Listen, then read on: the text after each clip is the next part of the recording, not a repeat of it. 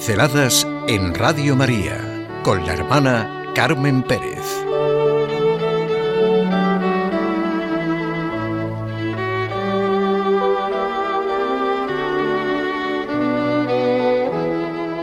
La importancia de pensar con responsabilidad y de pensar desde uno mismo.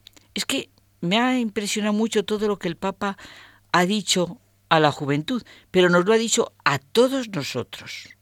Nuestra vida entera se apoya, descansa, reposa en la verdad. Es una afirmación fundamental y práctica en la vida. Ahora, quien no piensa por su propia cuenta no es libre. Y esto es importantísimo. La consigna de San Pablo tendría que ser nuestra norma de vida diaria, obrando la verdad en la caridad, verdad en el pensar, en el hablar, en el actuar. El esplendor de la verdad brilla en todas las obras del Creador y de modo particular en el hombre, creado a imagen y semejanza de Dios, pues la verdad ilumina la inteligencia y modela la libertad del hombre, que de esta manera es ayudado a conocer y amar al Señor.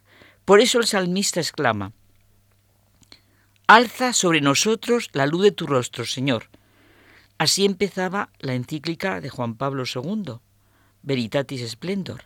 La libertad y la verdad se dan la mano. Ya nos dice Jesucristo que Él es el camino, la verdad y la vida. Por lo tanto, no a lo que va a desviar completamente la fe del ser humano, y todo lo lleva hacia un egoísmo y a una ideología. En la Segunda Guerra Mundial, un joven alemán, miembro de la Resistencia, escribió en un diario un diálogo ficticio con uno de sus jefes. El hombre nacido para pensar. Para pensar, querido funcionario. Esta palabra se dirige directamente contra ti, contra ti y todo el sistema que habéis montado. Esto te sorprende porque, según dices, es una persona que exalta el espíritu.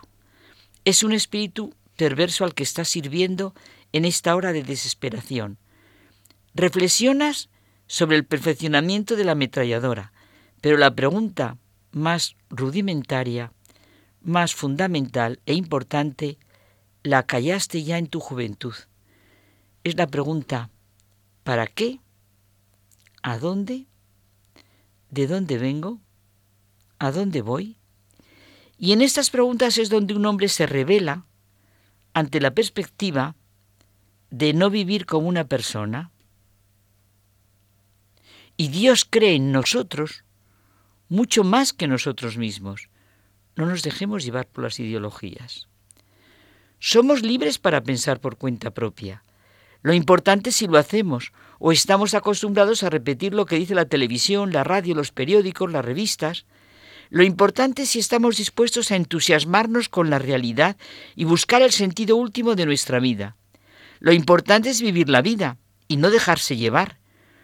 Esto requiere calma interior. Los pensamientos son libres, decía una canción alemana prohibida en el Tercer Reich. Pero el mandato de olvidarla, propio de un régimen totalitario, condujo solamente a cantarla con más entusiasmo en la clandestinidad y en el propio corazón. Lugar íntimo que no alcanzan las órdenes y donde los otros no pueden entrar. Decía Dostoyevsky que estar solo de vez en cuando es más necesario para una persona normal comer y beber. Pensar, en el sentido que vengo diciendo, significa abrir horizontes, dirigir la mirada hacia lo que da sentido, adquirir independencia en los propios juicios y reflexiones. Lo más importante que da el pensar por cuenta propia es la libertad interior, el querer incondicionalmente la verdad y no dejarse ni amedrentar, ni adormilar, ni manipular por nada.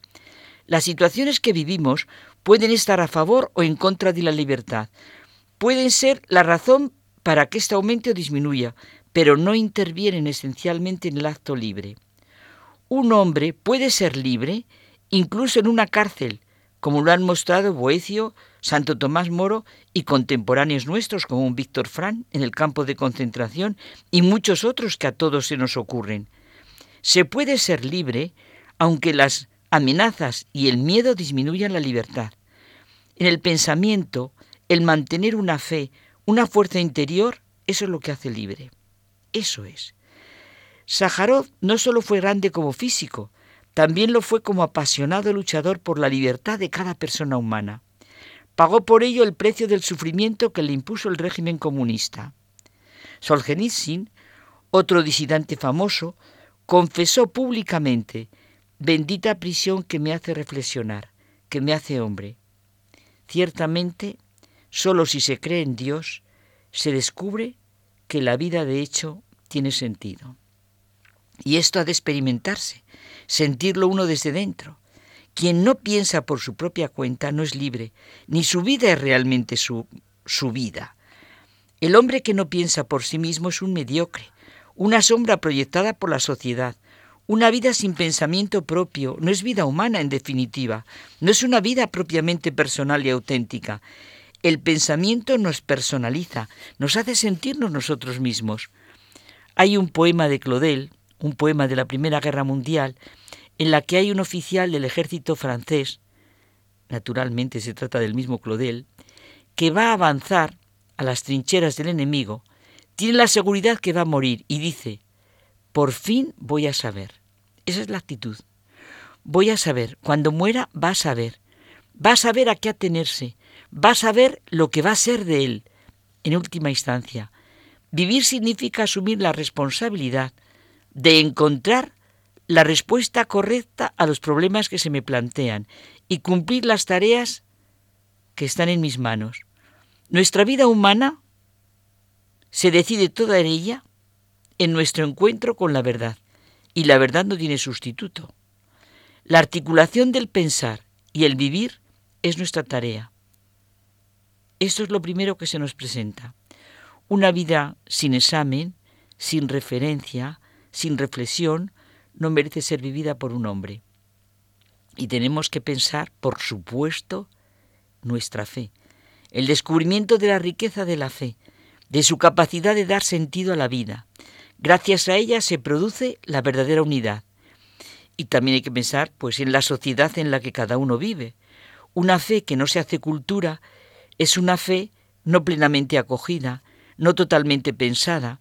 Se trata de integrar la fe en la propia vida y vivir de acuerdo a ella.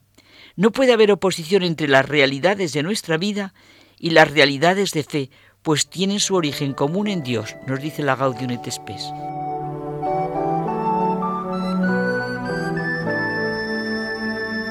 Pinceladas en Radio María con la hermana Carmen Pérez.